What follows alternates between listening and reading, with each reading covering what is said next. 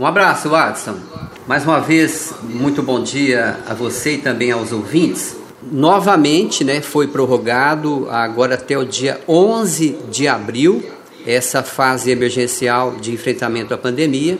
O governo do estado de São Paulo ele confirmou essa prorrogação no dia 26, foi prorrogada até o dia 11 de abril. Essas medidas mais rígidas, elas já estão em vigor, na verdade, né, nas 645 cidades do estado e vão continuar aí até o dia 11 de abril. Havia uma expectativa, lógico, dos comerciantes e das pessoas que trabalham como autônomos para retornar aí a um novo normal, mas infelizmente não foi dessa vez. Até o dia 11 de abril foi prorrogado e todo mundo vai ter que se submeter a essa prorrogação.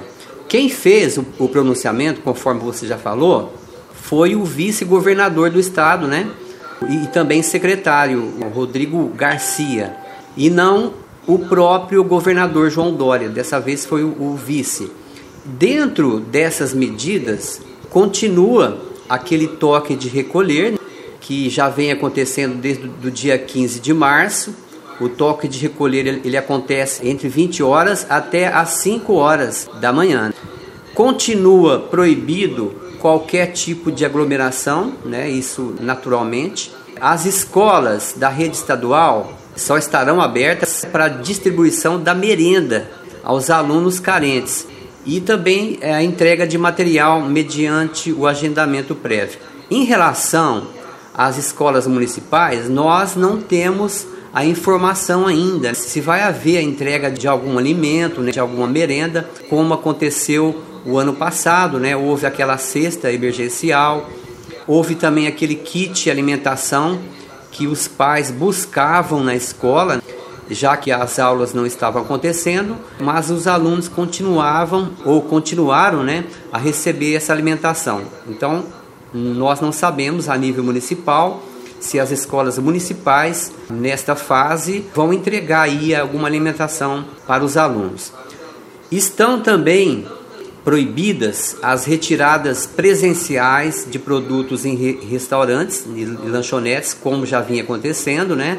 Proibido o atendimento presencial em lojas de material de construção.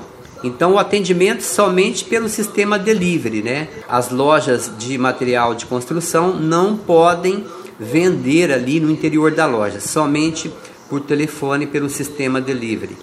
Está proibido também celebrações religiosas e atividades esportivas em grupo Lojas e restaurantes só podem fazer entregas a clientes dentro do veículo, né, pelo sistema drive-thru, entre 5 e 20 horas, ou por entrega em sistema delivery por telefone ou aplicativo.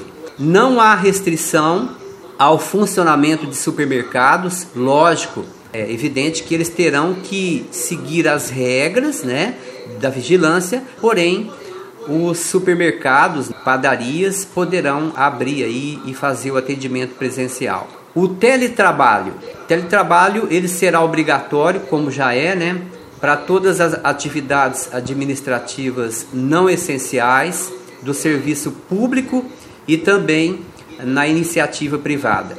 Agora, o Adson e ouvintes, sobre a pergunta que você indagou aí, né, inclusive, creio que muitas pessoas também estão indagando essa questão sobre o município de Orlândia, como é que vai ficar. Nós não conversamos ainda com o prefeito, nós não conseguimos contato ainda com a vigilância sanitária para saber como vai ficar o município de Orlândia, né? Como você já falou, Watson, com toda a certeza, o prefeito de Orlândia, o Dr. Sérgio Bordim, o município de Orlândia, vai seguir a risca o plano São Paulo da pandemia, né? Não, não tem uma outra forma, pelo menos eu entendo dessa forma, né?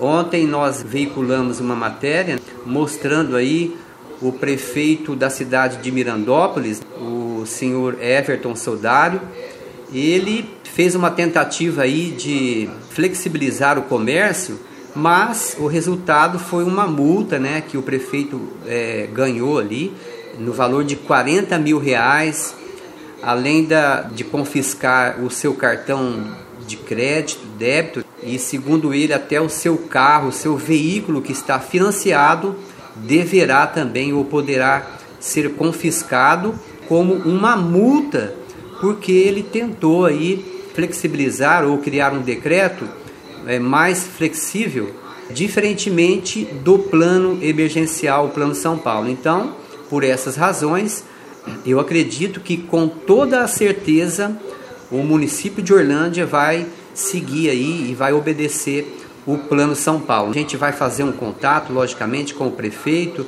com a vigilância, para confirmar isso. Mas, de antemão, nós já adiantamos aí que o município de Orlândia deverá sim seguir a, as regras, as normas do Plano São Paulo. Não há outra forma, pelo menos diante de tudo aquilo que nós temos visto até agora, né? O prefeito os municípios, eles não podem decretar outra norma, outras normas além daquelas que já estão decretadas pelo Plano São Paulo, né? Então existe aí uma hierarquia de poderes e não se pode confrontar essa lógica, esse sistema. Né? Cada prefeito poderá ser penalizado aí terá que responder. Inclusive em Orlândia, nós já até eh, noticiamos que no começo do mês a prefeitura, né, ou o prefeito, ele recebeu um ofício do promotor, o Dr. Daniel Fonseca do Nascimento, um ofício ali com orientações, com alertas sobre a vigilância sanitária, né? sobre como estaria sendo feito ou feita né, a, a fiscalização na cidade.